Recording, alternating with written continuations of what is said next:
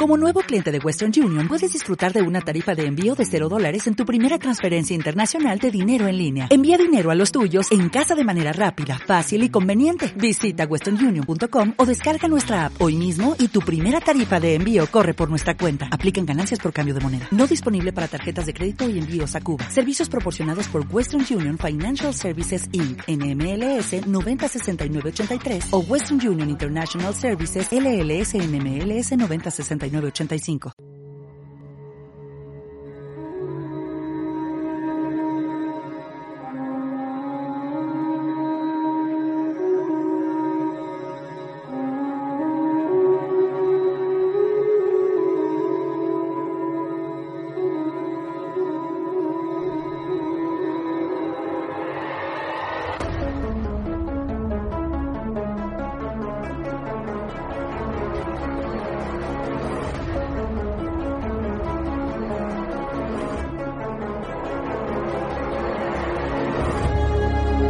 Creemos saberlo todo.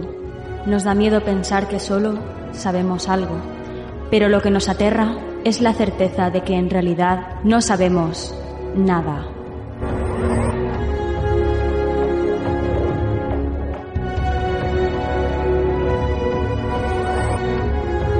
Sígueme por los canales que atraviesan la oscuridad. Remaremos sin descanso. Iluminaremos juntos los caminos de la noche, abriéndonos paso por el canal del misterio.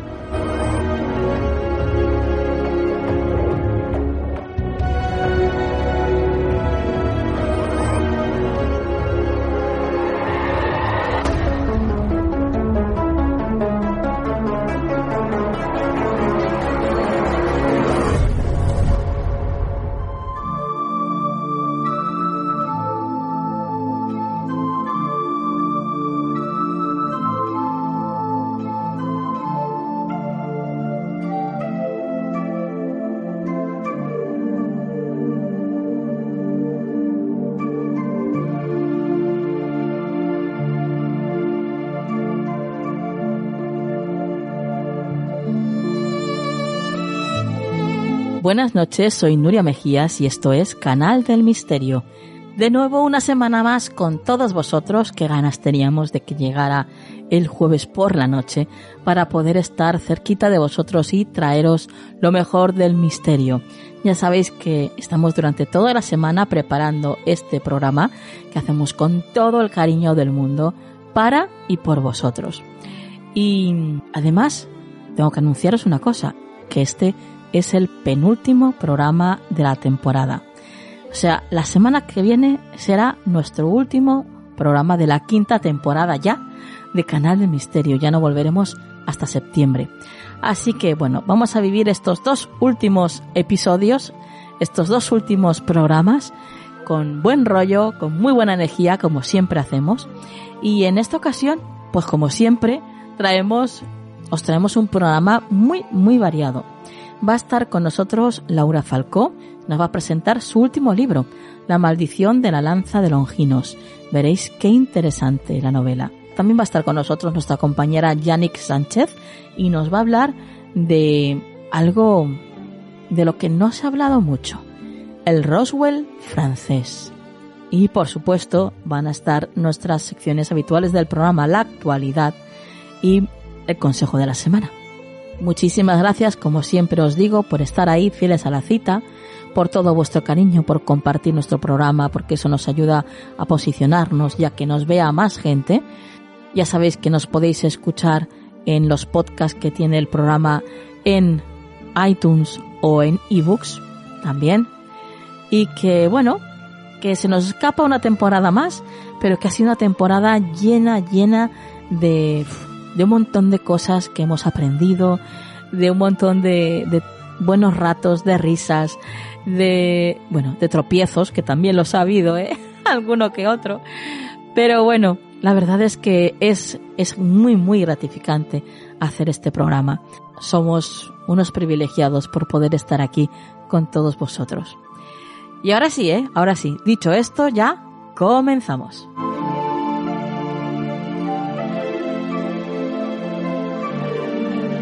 ¿Quieres apoyar económicamente este proyecto?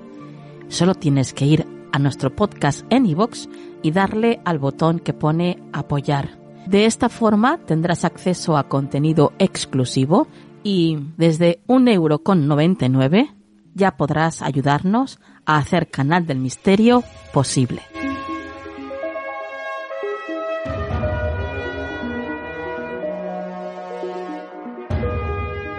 Comenzamos el programa de esta noche abriendo las páginas del libro La maldición de la lanza sagrada, editado por Esfera de Libros y escrito por Laura Falco. Laura es licenciada en Filología Inglesa y máster en Dirección de Empresas. Eh, bueno, tiene un currículum, la verdad es que es un currículum impresionante y ya sabéis que ha estado en alguna que otra ocasión aquí con nosotros. Pero por nombraros así algunas cosas, bueno, pues ah, en la actualidad es presidenta de, de la empresa de eventos y editora de revistas Prisma Publicaciones en el Grupo Planeta y durante años además ha colaborado en Levante y Cárdenas de Europa FM, en Julia en la Onda de Onda Cero, en Luces en la Oscuridad y en Hora Punta en Televisión Española, entre otros muchos. Y por supuesto es autora de, de libros de relatos como por ejemplo Gritos antes de morir o de las novelas Cheston House, Última llamada y Amanecer de hielo así como del ensayo Ecos del pasado, basado en la sección del programa La Rosa de los Vientos eh, de Onda Cero, programa en el que colabora y que forma parte de, este equipo. Maravilloso equipo y maravilloso programa que además yo estoy enganchadísima y que, y que escucho siempre. Y esta noche está con nosotros, por supuesto, para presentarnos pues eh, La maldición de la lanza sagrada. Buenas noches, Laura.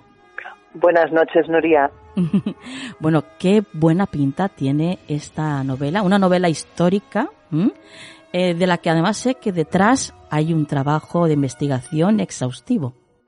Bueno, he intentado al menos documentarme y muchas de las cosas que al final he aprendido tampoco están en el libro porque no, no tocaba ponerlas, ¿no? Tampoco el libro es un ensayo, es una novela al fin y al cabo. Pero sí que es verdad que cuando te adentras en el mundo de la novela histórica o de la novela ambientada históricamente, no te queda más remedio que documentarte, porque yo creo, bueno, yo por lo menos cuando empecé a escribirla me di cuenta de que me daba pavor el hecho de que pudieran cometer cualquier pequeña incorrección histórica, ¿no? Piensas, ostras, eh, cualquier persona que, que le guste la historia y de repente encuentra pues algo que no cuadra, es como que tiras toda la novela al suelo por un detalle, y entonces eso te obliga pues a estar mucho más encima. Claro, claro.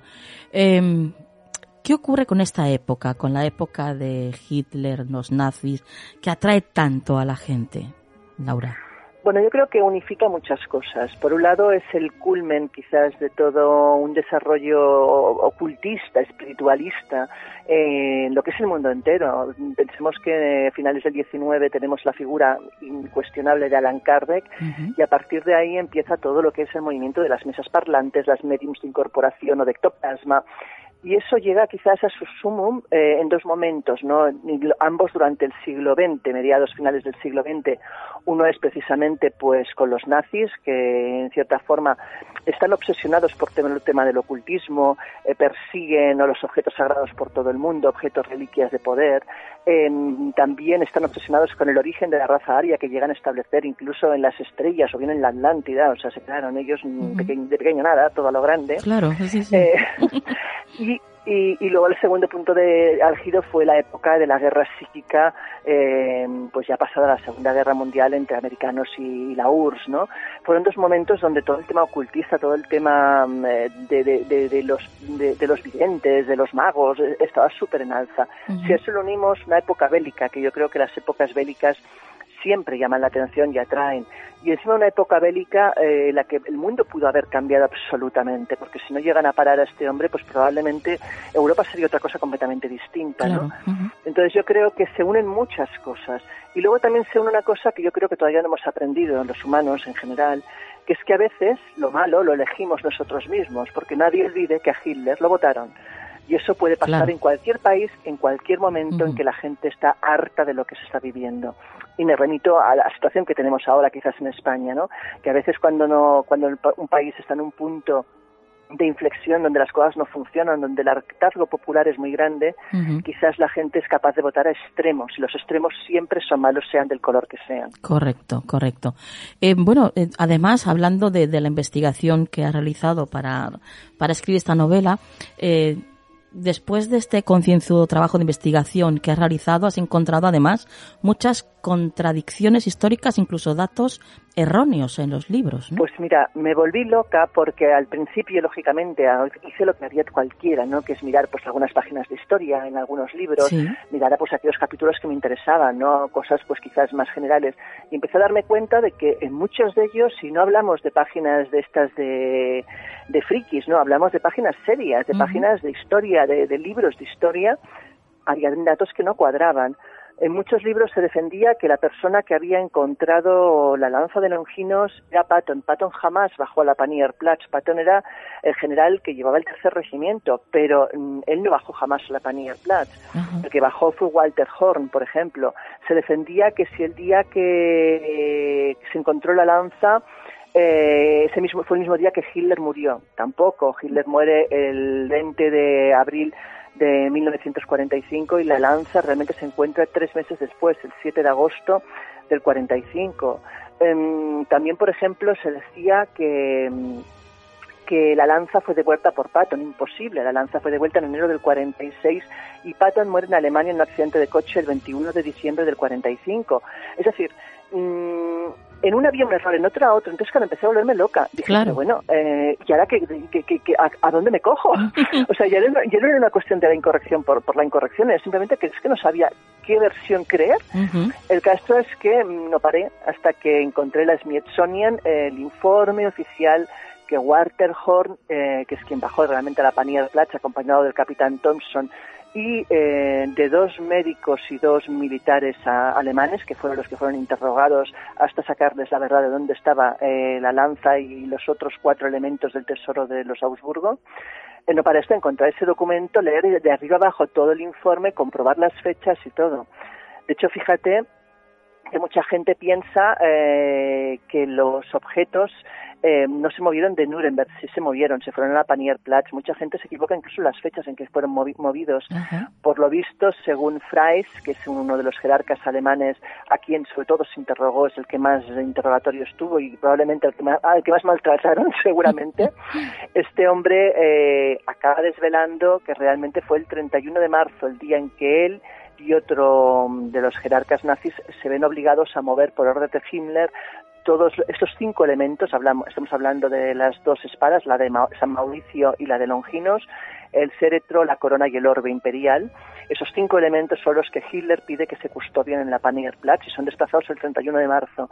Sin embargo, fíjate, eh, hicieron un falso movimiento para que las tropas y para que el rumor popular dijese una versión distinta para cuando los, los, eh, americanos entrasen en, en Berlín la versión que recibiesen por parte de las tropas fuese otra, hicieron un movimiento falso de las SS entre el 2 y el 3 de abril, haciendo ver que movían también elementos que se los llevaban a Austria y que los tiraban a un lago de Austria para que nunca más nadie los pudiera poseer. Eh, eso fue la primera versión, de hecho, que le llega a, Walter Horn, una versión absolutamente amañada, que es la que quieren que, que, que cale en la sociedad. Madre mía. Bueno, y entrando ya de lleno en la novela, cuéntanos, ¿cuál es la trama de, de la novela? Pues mira, la trama surge eh, después de ver una noticia que de un personaje que no conocía, que la verdad me, me pareció fascinante, que es Helen Duncan. Helen Duncan fue la última mujer juzgada por brujería, en, yo diría que en el mundo creo, pero en Europa seguro, en 1943, casi 44. Esta mujer comete un error, ella podía ser mejor o peor medium, ahí ya no voy a entrar a juzgarlo porque no tengo la suerte de haberla conocido, de poder realmente contrastar lo que ella hacía. Era una medium de incorporación y de, y de ectoplasma y en una de esas sesiones ella le dice a la madre de un soldado que su hijo no va a volver a casa porque el Barham, que era el barco de su majestad, había sido hundido por los nazis. El caso es que eso no era oficial, pero sí era cierto. Hacía muy poco, quizás 24, 48 horas que eso había ocurrido, pero nadie lo había hecho público, porque interesaba que la opinión pública inglesa creyera que todo iba perfecto y que mm, iban ganando la guerra sin ningún tipo de contratiempo. ¿Qué ocurre? Que cuando esto llega a oídos de las autoridades, eh, entran en pavor. Dicen una de dos, esta señora es una espía o esta señora realmente es una medium brillante. Sea una o sea otra la versión, esta señora nos molesta, porque si llega a desvelar algo más, pues igual nos jode el desembarco de Normandía, por decirte algo, ¿no? Entonces, eh, ¿qué hacen para sacarla de en medio? Pues no se les ocurre otra cosa que juzgarla por brujería. Bueno, pues este personaje ser que para mí, cambiándole el nombre lógicamente, me sirve de detonante para empezar la historia. Esta mujer tenía seis hijos y lo que hago es que en una de estas sesiones una de las hijas recibe un mensaje, un mensaje desde el más allá, desde un espíritu, un ente que nunca sabremos exactamente quién era, eh, que le dice que tiene que ir a recuperar la lanza de Longinos, que de ello depende muchas cosas. Y además eh, puede parecer baladí, porque dices, bueno, me, me llega un fantasma, me dice que vaya a buscar no sé qué y va su madre. No es tan fácil, no es tan fácil porque empieza a hacer la vida imposible a la familia. El único modo de ingreso que tenía aquella familia en aquella época era, era este, no tenían otro. Pasan a no poder realizar ninguna sesión porque siempre que empiezan a hacer algo eh, aparece este ente que además les amenaza y empieza a crear realmente problemas en la familia. Llega un momento que incluso la amenaza es de muerte, con lo cual esta chica se ve avezada evidentemente a irse a Alemania y a infiltrarse en las filas nazis para recuperar ese fantástico objeto que además en su momento ella no conoce ni tan siquiera qué es ni, ni qué leyenda tiene ni qué es para qué sirve. Ajá. Eh, la mayoría de personajes, como nos comentas, son, son reales. De hecho, la jerarquía nazi, por ejemplo, es la que era. y incluso te has dedicado a reflejar sus personalidades, con sus defectos y con sus virtudes, vamos, todo. Lo he intentado, en la medida de que evidentemente sabes algunos datos que, que, lógicamente pues la historia te muestra, ¿no? Desde que Goebbels pues era un depredador sexual, era era un personaje pues nada encomiable que, que, disfrutaba haciendo pasar pues a muchas actrices de la época por Villa Boyerse, que era donde él tenía la casa que le regaló Hitler, la utilizaba pues prácticamente de, eso de, lugar de citas. Sí hasta personajes como Gertrude, o una de las jerarcas nazis, que era una mujer muy dura, muy inflexible, o por ejemplo la, la que llamaban la loca eh, que teníamos en uno de los campos de concentración Ilka que esta mujer eh, pues se dedicaba a coger la piel de los eh, de los judíos para hacer objetos decorativos o sea, entonces, bueno, en ese sentido sí que he intentado dar pinceladas dentro de lo que es una novela. Y yo creo que eso que quede muy claro, que, que en ningún caso hablamos de un ensayo, es una novela. Con todas las licencias que una novela se permite, ¿no? Pero sí que he intentado un poco reflejar lo que era, pues, aquella época, las fiestas que organizaban, cómo funcionaba el Nasdaq, eh, los círculos de la ópera, que era muy típico también de, lo, de, de, los nazis, toda esa, esa, bueno, esa forma de funcionar que tenía un poco, pues, el los grandes grifantes de, aquella época. Pero te digo, con todas las salvedades, lógicamente. Claro. La lanza de Longinos es el objeto que, bueno, en torno al que gira la trama de la novela. Eh, cuéntanos cuál es la historia que hay detrás de esta lanza sagrada. Pues mira, la lanza de Longinos es la lanza que teóricamente Cayo es Longino, cuyo nombre también es discutible porque resulta que coincide con el nombre de uno de los asesinos de, César, con lo cual siembra todas las dudas. Eso de hasta qué punto pues no le pusieron ese nombre como le podrían haber puesto cualquier otro. Pero bueno, en cualquier caso, hablamos de un centurión romano.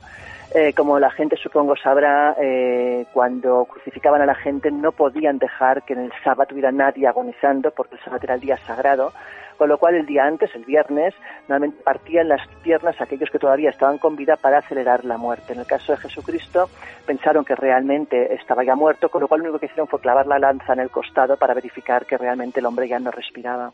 Al clavar la lanza en el costado, salta una mezcla entre sangre y plasma o líquido que salpica los ojos de Cayos Longinos, que se supone que era un hombre que se estaba quedando ciego, y el hombre vuelve a recuperar la visión. Es a partir de ese momento que este hombre pasa a, a ser creyente, pero aparte la lanza pasa a considerarse sagrada. Esta lanza tiene un periplo enorme eh, a través de los años. De hecho, hay tres posibles lanzas que atestiguan poder ser la auténtica. Una es la que está en el Vaticano, la, la Santa Lanza, eh, que esta llegó desde el Imperio Bizancio a, Roma. Eh, fue un regalo de, del Imperio por quedarse custodiado en su momento en Roma al, al hermano del, del mandatario eh, del, Imperio, porque no querían que fuera para allá, porque lógicamente era un problema para la posible discusión sobre la corona. A cambio, le regalaron la lanza al Vaticano, a Roma, esa está allí esa podría por estética ser, eh, tiene toda la estética, pero como siempre pasaba en el Vaticano, no hay manera de hacer pruebas de nada, o sea, no, no se la quieren jugar a que le salga que no es la auténtica. La segunda es la que está en Armenia, pero esta lanza de forma no parece realmente una lanza romana, con lo cual es quizás la más discutible. Y esta se supone también que viajó, eh, que Judas la llevó hasta, Armenia, pero esta yo no entraría mucho porque te digo, estéticamente no correspondería con, eh, con la forma de una lanza romana y la que nos ocupa, que es la lanza de Viena. La lanza de Viena, ¿por qué es la que quizás ha tenido más renombre? Porque es la que tiene una cronología más eh, curiosa y que corresponde más con la leyenda.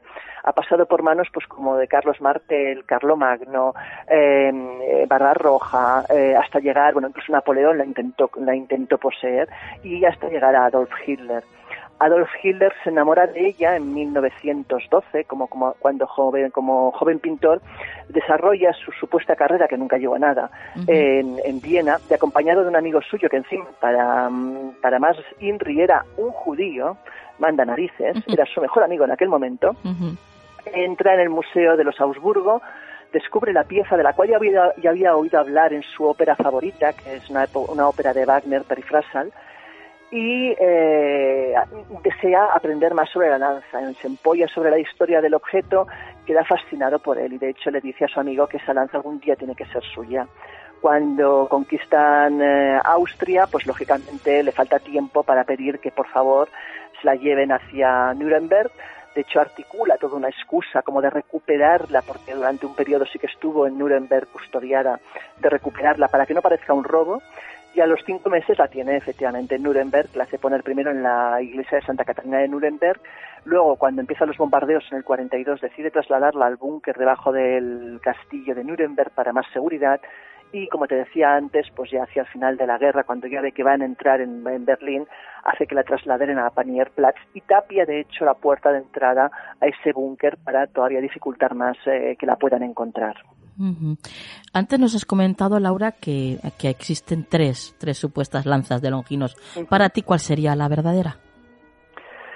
A ver, para mí ninguna. Y te soy muy franca. O sea, la que está en Viena está demostrado por cuando se devolvió por parte de, Estados Unidos, se hizo la prueba del carbono 14, se desmontaron las dos hojas que la recubren, una de oro y la, la anterior era de plata y se hace la prueba de carbono 14 sobre aquellos materiales que se puede, porque no todos los materiales permiten esa prueba. Eh, ahí se averigua que la lanza realmente data del siglo VII, con lo cual no es la auténtica.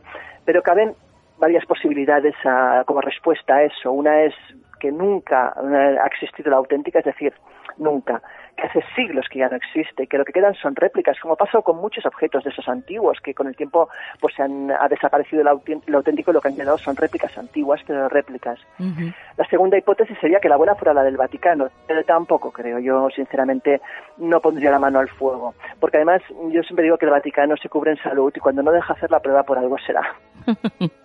y en la tercera opción, que es quizás la más novelesca, pero quién sabe si podría ser la auténtica, es eh, la versión de Howard A. Buchner, es un coronel retirado del ejército de Estados Unidos, que afirma eh, que en su momento, que tiene evidencias de que Himmler en su momento, eh, con la oficina ocultista, formó una especie de círculos de caballeros dedicados a la protección de la lanza y que este hizo que el mejor fabricante de espadas de Japón recreara un duplicado exacto con quizás pues materiales antiguos para que diera una cierta antigüedad que ese duplicado es el que se quedó en Nuremberg, pero que la verdadera fue utilizada en las ceremonias de magia negra que hacían en el castillo de Bebelsburgo. Este hombre afirma que esta historia se la contó un antiguo tripulante de un U-boat, eh, quien afirmó que la lanza de bien era falsa y que además le mostró toda una serie de documentos que explicaban y donde se podía ver fotografías de estos objetos, de los cinco objetos sagrados. Eh, esta historia lo que le decía es que en su momento Hitler ordenó, poco antes la invasión de los, de los, de los americanos, ordenó que esos cinco objetos fueran trasladados junto con otras obras de arte por Maximilian Hartmann, nada más y nada menos que a la Antártida, y que en 1979 Hartmann volvió a la Antártida para recuperarlos, devolverlos a Europa, a esa sociedad que son los que actualmente la custodia, los custodiarían, esperando a un cuarto Reich. O sea, agárrate los machos, eso ocurre, pero bueno, en cualquier caso, según él, dice que vio documentos, que vio fotografías y que además interrogó posteriormente a gente que se supone que había estado en esa expedición eh, o que conocía la historia, incluyendo, por ejemplo, al líder de las juventudes hilderianas, Arthur Eichmann, y que todo eso le da a pensar que esa historia podría ser cierta. Bueno, esta es la más novelesca, es quizás la que nos deja con ese sabor de boca que nos gusta, a los que nos gusta el misterio, ¿no? Sí. De, de, pues, qué, qué, qué chulo. Sí, Ahora, no sé qué decirte. O sea, eh, la más sensata es pensar que, que, que esta reliquia hace tiempo que desapareció y que probablemente lo que quedan son réplicas, ¿no? Pero también es bonita pues tener esa historia ahí como más novelesca, aunque peligrosa, también te digo. Sí, no, no, desde luego. eh, bueno, Laura, eh, ¿la veremos en el cine? Porque yo siempre te lo digo, tienes una manera de escribir eh, tan visual, eh, te hace, o sea, consigues hacer ver las imágenes de una manera tan, tan clara que, que yo es que cada novela que tú sacas es que la veo en el cine. Eh, y aquí te lo tengo que preguntar de nuevo, ¿la vamos a ver en el cine? Ojalá. Mira, yo siempre digo que cuando hice mi primera novela, Charleston House, la entregué a un gran amigo que en su momento era el, el director de Antena 3 Films, él, dijo lo mismo que dices tú ahora. Dice, dice, no sé si te iría mejor incluso como guionista que como novela, como, como novelista, ¿no? Es que es verdad. tienes una manera de escribir muy cercana al guion de cine. Bueno, yo creo que me he criado con Stephen King, que también es un poco así, también es un poco, es más descriptivo que yo, pero también tiene esa parte como muy visual, muy rápida, escribiendo, muy de acción.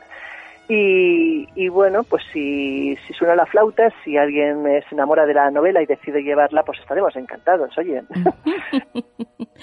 bueno, pues ojalá, ojalá sea así, ojalá. Bueno, queridos oyentes, eh, ya sabéis, La maldición de la lanza sagrada, una novela a caballo entre novela histórica y de aventuras, y una novela en la que Laura Falcó pues ha dado formas a una trepidante trama donde la realidad y la ficción se entremezclan con la intriga y el amor. Para dejar una pregunta en el aire, ¿y si la caída del Führer se debió a la pérdida de la lanza sagrada? Ahí lo dejamos.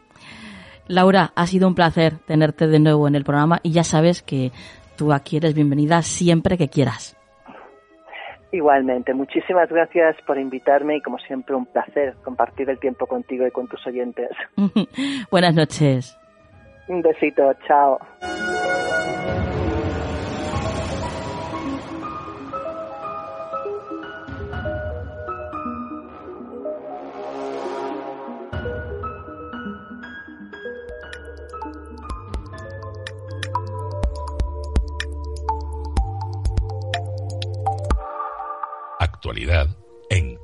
Misterio.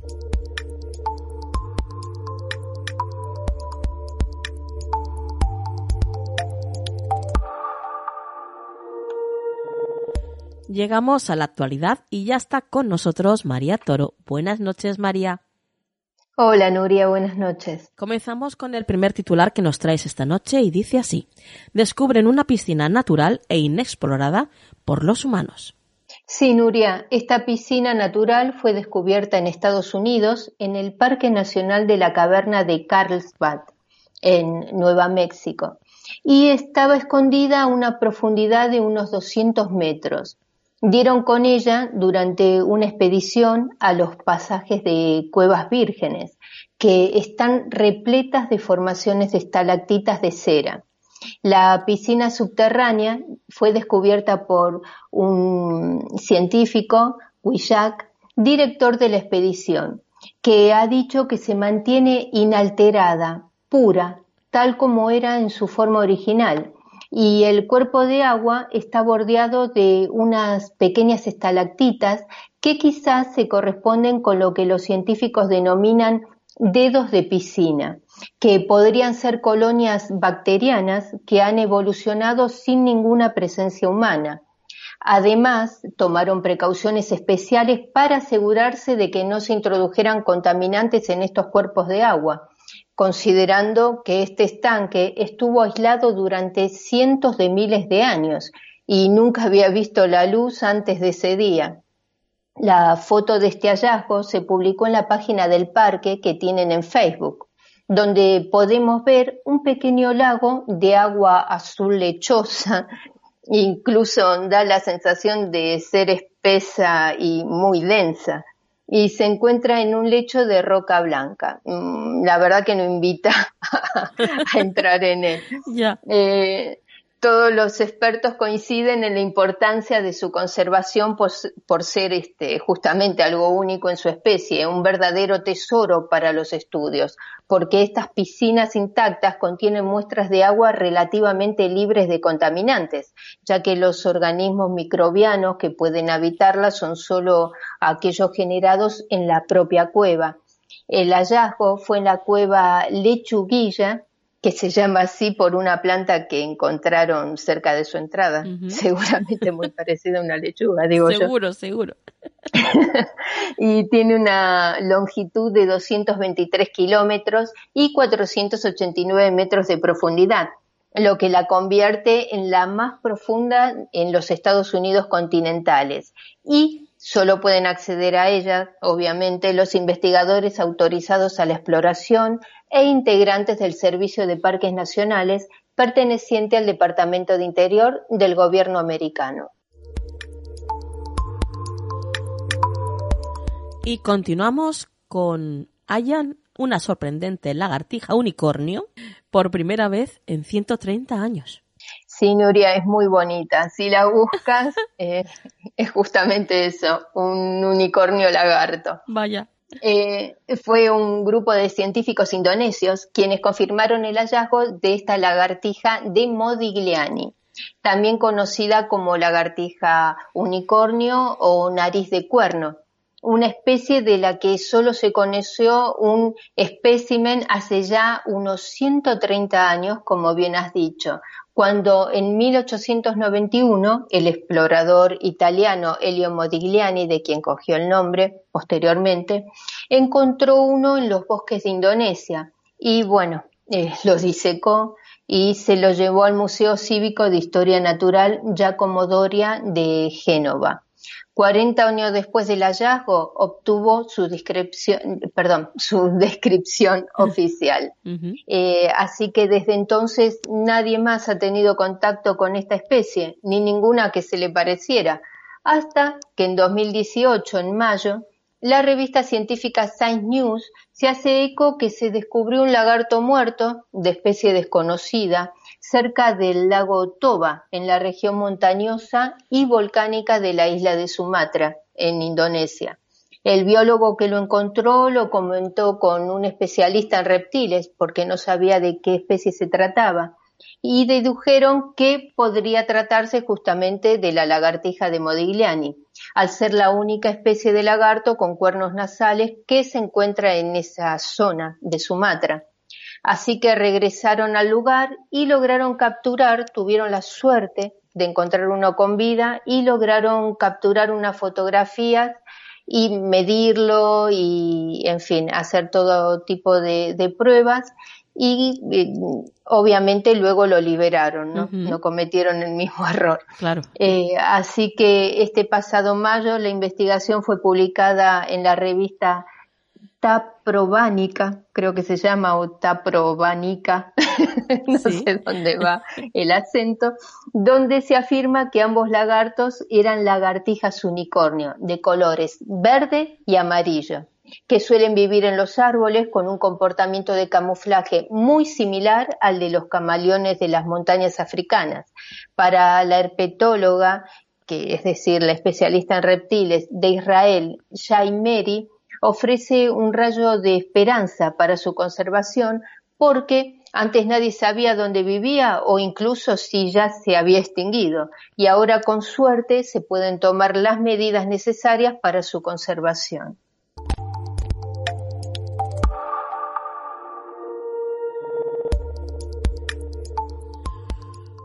Bueno, pues hasta aquí la actualidad de hoy, María. ¿Tus vías de contacto? Sí, os dejo mi Twitter que es arroba María Torodiana. Compañera, hasta la próxima. Hasta la próxima, Nuria.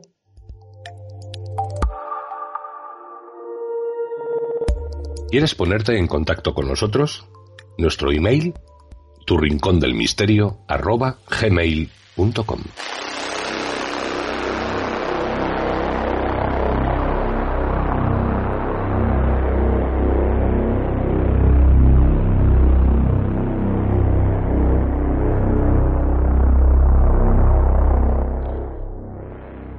acompañados de este ruido tan extraño, está con nosotros ya Yannick Sánchez. Buenas noches, Yannick. Buenas noches, Nuria. ¿Qué tal? Pues encantadísima de saludarte de nuevo. Tengo que decirte que le encantas a la gente, que, bueno, pues eh, está muy gratamente sorprendida por los temas que traes al, al programa y obviamente yo tengo que decirte que también lo estoy. Gracias, gracias. en esta ocasión, Yannick, estás con nosotros para hablarnos, a ver si lo digo más o menos bien, ¿eh? del ovni de Trans-en-Provence. Muy bien. Bueno, es el, es el Roswell francés, que decirte ah, pues es el caso más, famoso de la ufología. Pues mucho más eh, fácil de, decir. El Roswell francés. Mira, fenomenal. Me lo has puesto muy, muy fácil. Bueno, cuéntanos cómo comienza esta historia, Yannick. Bueno, pues uh, este tema, que es el más famoso de la ufología francesa, insisto, es, uh, estamos hablando de, de, una... Traigo un, un tema realmente importante hoy, es en, en, la ufología francesa. Uh -huh. Bueno, eh, se trata de un tema que ocurrió en un pueblecito que se llama Trans-en-Provence, ¿vale? Um, nos tenemos que situar el 8 de enero de 1981 y um, en ese pueblecito que está situado a 10 kilómetros de Draguignan, en el departamento del Var, en el, que es el número 84, um, es un tema que es realmente importante porque estamos hablando del único caso de la ufología francesa respaldado varias veces en distintas ocasiones por las autoridades Ajá. y estudiados por el GEPAN, eh, por numerosos científicos que eh, estuvieron muy impactados por este caso. Uh -huh. Entonces, esto ocurre el 8 de enero de 1981. Así es. Uh -huh. ¿Y cómo, cómo sucede? Bueno, pues una noche pues de, de 1981 tenemos uh, un hombre de origen italiano que se llama Renato Nicolai y sale a su jardín a restaurar un muro de contención que está situado en el flanco de un cerro y ese muro pues amenaza con, con derribarse y entonces está ahí ese hombre pues intentando reparar las brechas y tal. Uh -huh. Y está muy enfrascado en este tema. De repente, hacia las 17 horas, ve un objeto circular de color oscuro descender silenciosamente del firmamento, sobrevolando la cima de los árboles, antes de aterrizar en un campo situado más abajo, a menos de 100 metros de protagonista, de haber, después de haber sobrevolado eh, dos árboles que Ajá. estaban situados cerca de él. ¿vale? ¿Y qué es lo que ocurre? Bueno, mm, este hombre se acerca al objeto a una distancia aproximada de 46 metros, un objeto que está produciendo un silbido muy ligero de forma totalmente continua. ¿vale? Se trata de un objeto ovoide que mide 2 metros 50 de ancho por 1 metro 80 de alto según estimaciones de la gendarmería y que reposa sobre tres pies. Digo sobre... Um, estoy hablando de estimaciones de la gendarmería porque en una entrevista para el programa de televisión uh, Mister, Misterios en francés, es un programa que hoy ya está desaparecido. Sí. El testigo indica que el objeto tenía una anchura de entre 3 metros y 3 metros 50. ¿vale? ¿Cómo es ese objeto? Tiene una forma, uh, bueno, la forma del objeto corresponde a dos platos de color plomo, uno sobre otro, unidos por un círculo que forma un anillo central de unos 20 centímetros de ancho. El ovni se queda muy poco rato en el terreno, unos 30 segundos más o menos, y debajo del aparato cuando se elevó el testigo pudo apreciar lo que él llamará, bueno, en fin, reactores, ¿no? Que son dos protuberancias circulares de unos 20 centímetros de grosor y dos trampillas de forma circular que es, están situadas en los otros extremos. En total estamos hablando de un tiempo de observación que ronda más o menos el minuto. Sí. Al día siguiente, su mujer, la mujer de Renato, incrédula, irá a observar las huellas del aterrizaje por sí misma y alertará a los Morin, que son sus vecinos, de, de, lo que ha ocurrido. Y a la señora Morin le explicará que antes de que han de llamar a las gendarmes, porque es el protocolo, y explicarles qué ha sucedido. Y así es como empieza una investigación oficial de lo que será el caso más famoso uh, ocurrido en el hexágono. ¿Y, ¿Y por qué? ¿Por qué? ¿Por qué esta fama a este caso cuando han habido pues tantísimos casos de avistamiento y además en especial este pues es bastante breve, ¿no? Solamente un minuto de, de, visión de esta nave. Eh, ¿Por qué se hace tan importante? Bueno, es muy importante por dos cosas. Primero porque dejó huellas, ¿vale? huellas que pudieron ser medidas, etcétera, Su pasaje por el campo tuvo además efectos secundarios y estamos hablando de que en un país que es tan escéptico como Francia, ahí había cosas que podían ser medidas, había cosas que podían ser fotografiadas, investigadas, no solamente por expertos independientes, sino por las autoridades y particularmente la gendarmería y el GEPON. ¿Qué, y además ¿qué, qué, es, esto? ¿Qué es esto del GEPON? Bueno, e, el GEPON es el acrónimo de Grupos de Estudios de Fenómenos Aeroespaciales No Identificados en francés. Ah. De hecho, es, es divertido porque em, en los informes que se hacen, que hace el GEPON, no habla nunca jamás de OVNI, siempre habla de PAN, es decir, de fenómenos aéreos no identificados. Vaya. Em, es un organismo oficial que dependía del Centro Nacional de Estudios Espaciales, el CNES, y que en la época se dedicaba a estudiar, a estudiar y recopilar datos sobre el fenómeno OVNI. Era un organismo oficial que fue sustituido en 1988 por el CEPRA. CEPRA significa Servicio de Peritaje de Fenómenos de Entrada Atmosférica, en francés. Fue dirigido por una persona de origen español, que era Jean-Jacques Velasco. Velasco, imagínate el nombre, ¿no? que, que, había sido director del GEPAN, imagínate. Pero eh, lo hizo también que siguió con su misión de estudiar con el fenómeno OVNI hasta 2004. Más tarde, en 2005, se creará el GEPAN, esta vez con una I de más, se pronuncia igual, pero no se escribe igual, sería G-I-PAN en español, sí. GEPAN, ¿vale? Em, este con sede en Toulouse, que sucede al CEPRA, y retoma la, misión de investigar el tema de los no identificados, pero de forma ah, más ligera, no tan profunda. Sin embargo, añade a su actividad eh, habitual la tarea de informar sobre estos asuntos al público, o a lo mejor podríamos decir desinformar, no lo sé, pero bueno. Y al igual que los organismos que lo precedieron, depende del, CNES, ¿no? Y em, antes me preguntaste, ¿por qué es tan importante, ¿no? Este, este, este caso. Bueno, este caso fue nombrado como una mm, prueba de la realidad del fenómeno ovni en el famoso, famosísimo informe Cometa, ¿vale? Ah, el informe Cometa fue un informe que... Claro, porque eso es lo que te iba a preguntar ahora. Creo que creo que incluso se ha hecho, se había hecho un informe, ¿no? Sobre este caso.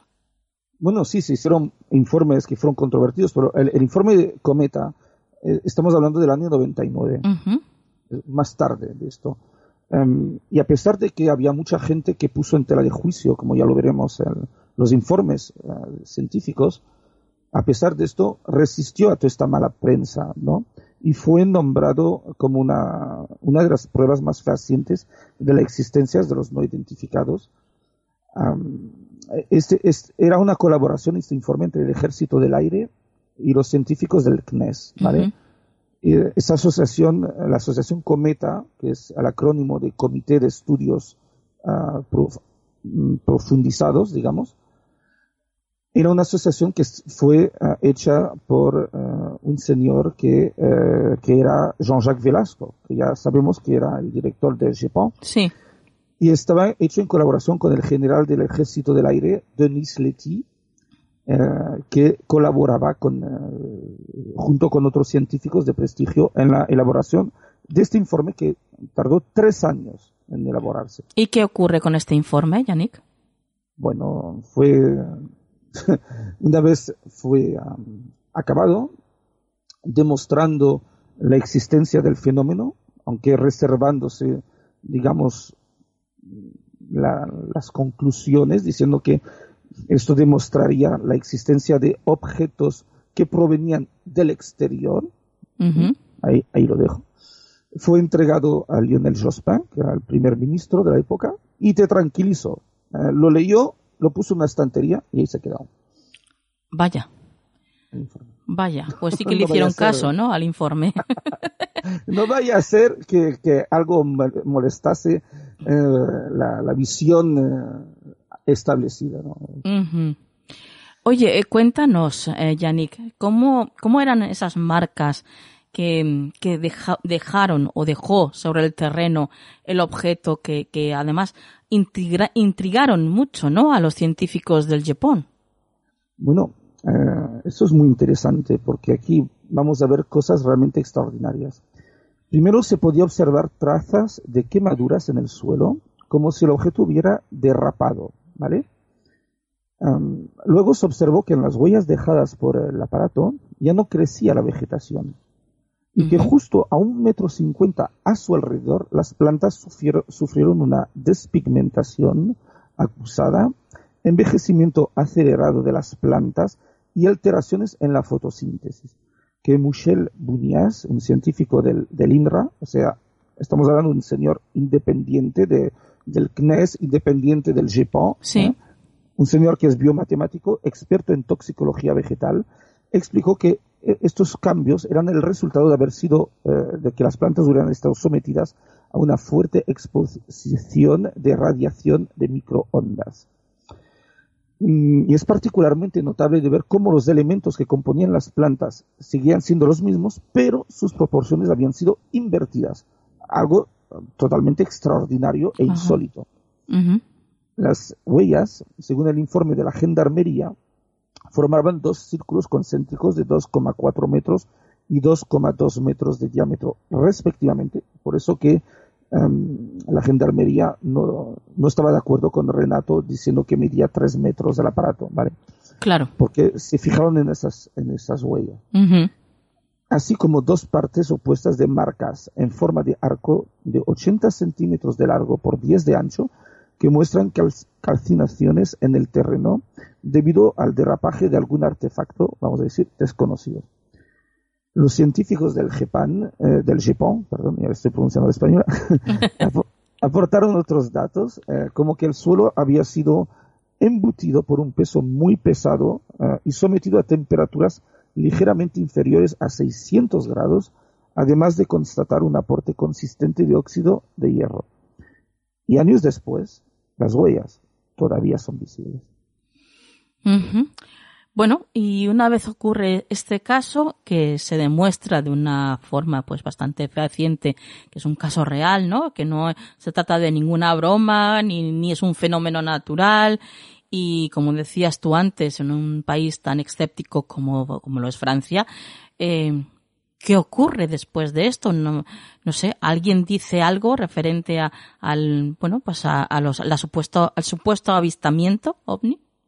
Bueno, eh, lo primero que tenemos que decir es que había cuatro equipos científicos independientes que redactaron informes y que coincidían todos en lo extraordinario de la vegetación y todas estas cosas que hemos explicado antes. Pero, evidentemente, esto no podía ser, que hubiera, eh, vamos a decir, cosas tan concretas que demostraran lo extraordinario. Y como siempre, se alzaron voces que intentaron desacreditar el trabajo de los científicos del Japón, el, trabajo de la, de la, gendarmería, pero ahí estaban las pruebas, los informes, los análisis, cosas concretas que se podían tocar, medir, analizar. Entonces, Em, lo que ocurre es que hay ligeras incongruencias en los informes oficiales a los que se aferran los escépticos, pero lo que estamos hablando aquí son eh, de fallos burocráticos, porque la maquinaria francesa, la administración francesa es un monstruo, es enorme. Y, se trata más de, fallos burocráticos que una voluntad de las autoridades de mentir o alterar los hechos. los informes se hicieron a veces por personas que no estaban al caso y se limitaban a hacer trabajo administrativo, pasando por alto un escrupuloso estudio de los detalles. Imagínate un señor en un despacho que recibe unas hojas y dice, copia esto y tienes que redactarlo para que quede bien para tal o tal instituto. Tal. Sí. Y, al final, pues, eh, esta falta de atención prestada a, los detalles crea pequeñas discrepancias en los informes sucesivos, en los detalles, que son a los que se agarran los que quieren desautorizar el caso. Por ejemplo, en todos los informes se dice que las huellas de quemado medían 80 centímetros, pero en un informe posterior se produce un error y pasa a medir 40.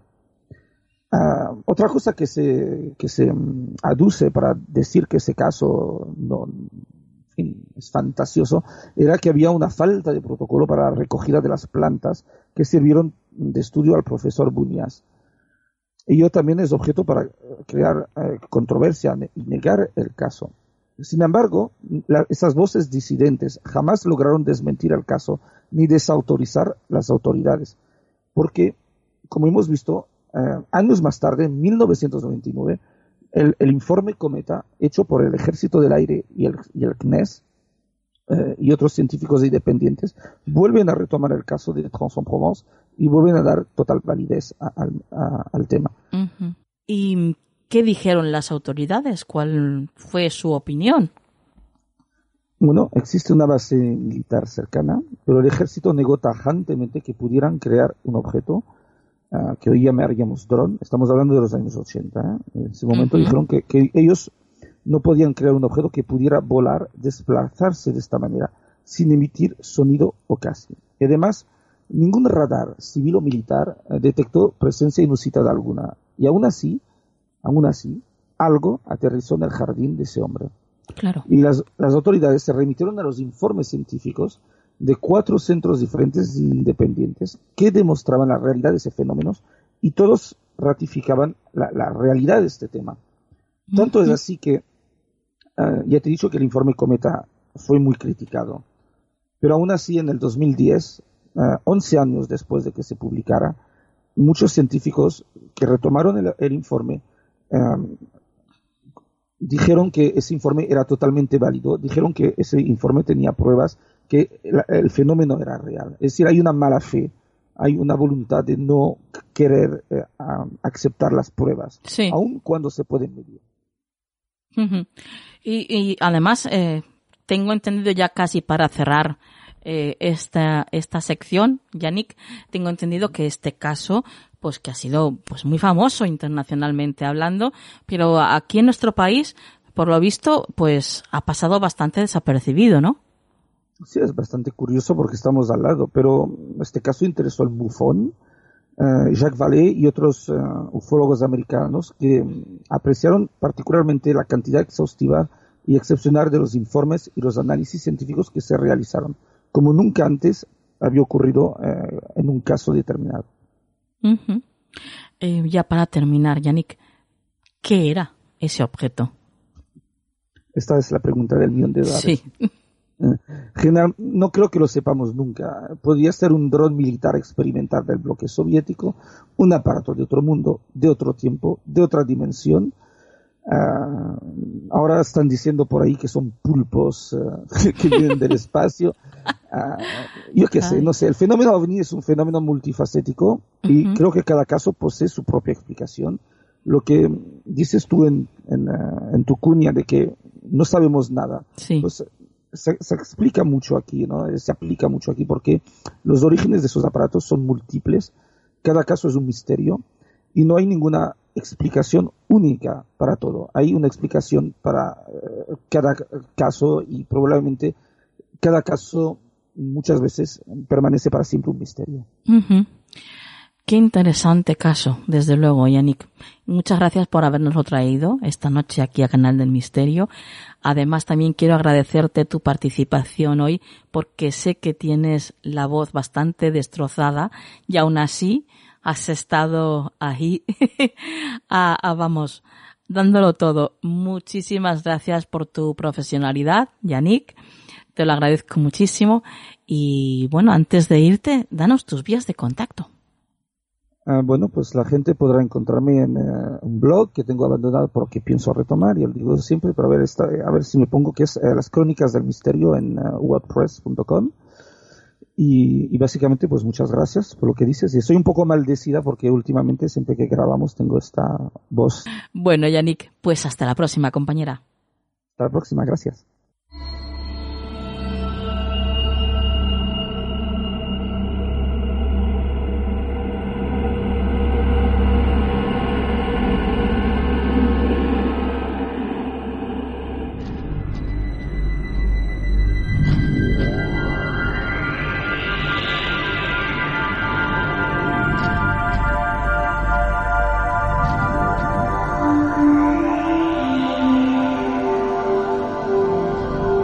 Consejo de la Semana en Canal del Misterio.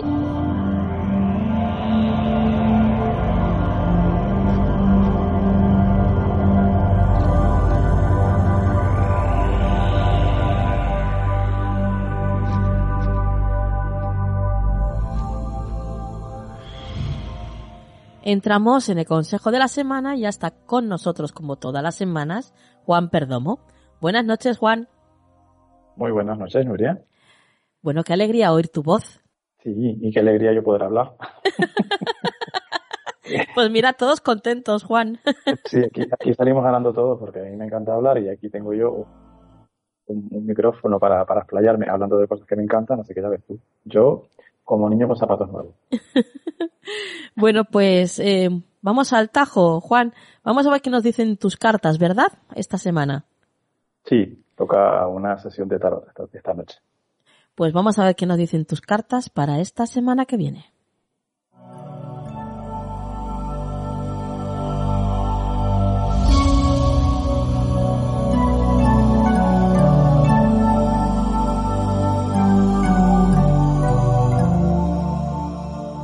Dinos, Juan.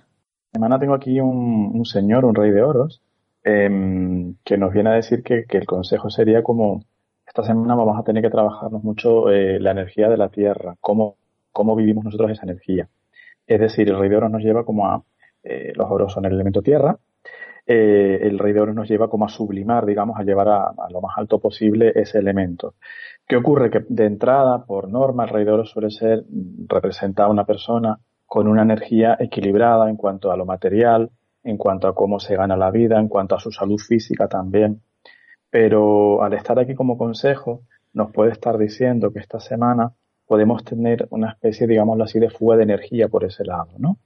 Que tenemos como que mm, ser muy conscientes de lo que tenemos entre manos, de cuidar todo lo que tiene que ver con eso, con la parte física. Se me ocurre incluso a nivel espiritual trabajarnos ese chakra de la raíz, por ejemplo, ese chakra raíz. Eh, también que tengamos mucho cuidado, Nuria, mucho tiento con dónde ponemos nuestras propiedades, nuestro dinero, la salud física, insisto, también es muy importante.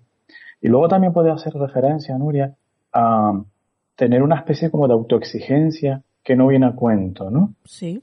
Eh, o, quiero más de lo que realmente en este momento de mi vida me corresponde tener, o no estoy satisfecho con lo que tengo, pero puede haber ahí esta semana una sensación de conflicto con, con este tema, ¿no? Ajá.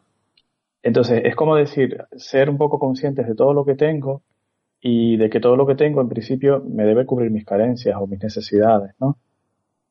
Si no es así, tendré que ir a buscar algo que cambie esa situación. Pero de entrada, normalmente como digo, Nuria, el consejo puede ser también ese. Muchas veces nos perdemos, divagamos, ¿no? No somos conscientes de todo lo que tenemos. Y ahí se produce un desorden que es muy negativo, muy poco, muy poco recomendable. Entonces, esta semana, fíjate que yo creo que tiene mucho que ver el consejo con eso, con ser conscientes de nuestra posición en el mundo, nuestras posiciones materiales, físicas, elementales, y cómo estamos viviendo eso. Si lo estamos viendo con fluidez, con soltura, o por si, si por el contrario, perdón, estamos como muy agarrados a eso y estamos abandonando muchas otras áreas de nuestra vida. Nos estamos viendo un poco avariciosos, no sé si es la palabra, pero bueno, va por ahí. Entonces, esta semana un consejo como muy metafísico, diría yo, ¿no? De ser consciente de lo que tienes. Claro. Y valora eso. No te digo que te conformes, porque tampoco es eso. Pero sí que tomes conciencia, ¿no? De lo que tienes y no te agobies, porque si tienes que tener más, ya vendrá. Perfecto. Bueno, pues como mm. sabes, Juan, mm, siempre hacemos caso a tus consejos, a los consejos de tus cartas. Así que nos iremos preparando para esta semanita que viene. Juan, tus vías de contacto. Claro que sí, Nuria. farotarot.gmail.com, nuestro correo electrónico, nuestro teléfono que es el 691-402-203 y en redes sociales Skype, Juan Perdomo. Compañero, hasta la próxima semana. Hasta la próxima semana, Nuria.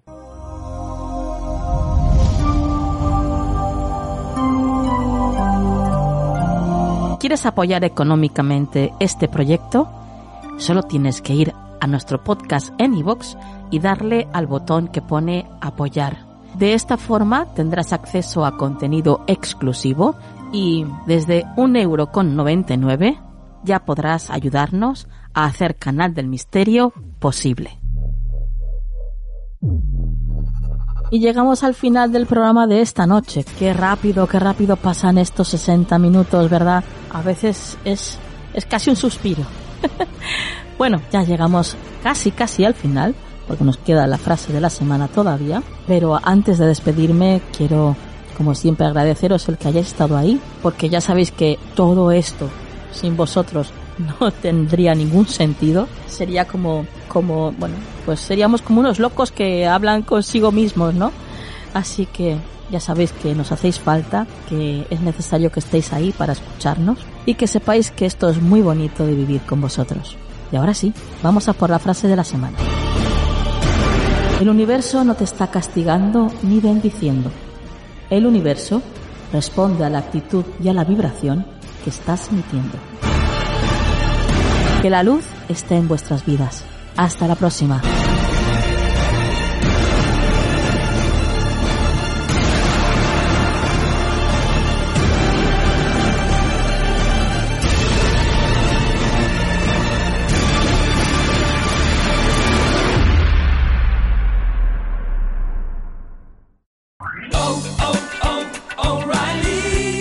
¿Necesitas ayuda? En O'Reilly Auto Parts te ayudamos. ¿Necesitas algún consejo? Te aconsejamos. Nuestros profesionales en autopartes están siempre disponibles para ayudarte a encontrar lo que necesites. Excelente servicio al cliente es solo una de las ventajas que ofrece O'Reilly Auto Parts. Los profesionales en autopartes. Oh, oh, oh, O'Reilly Auto Parts.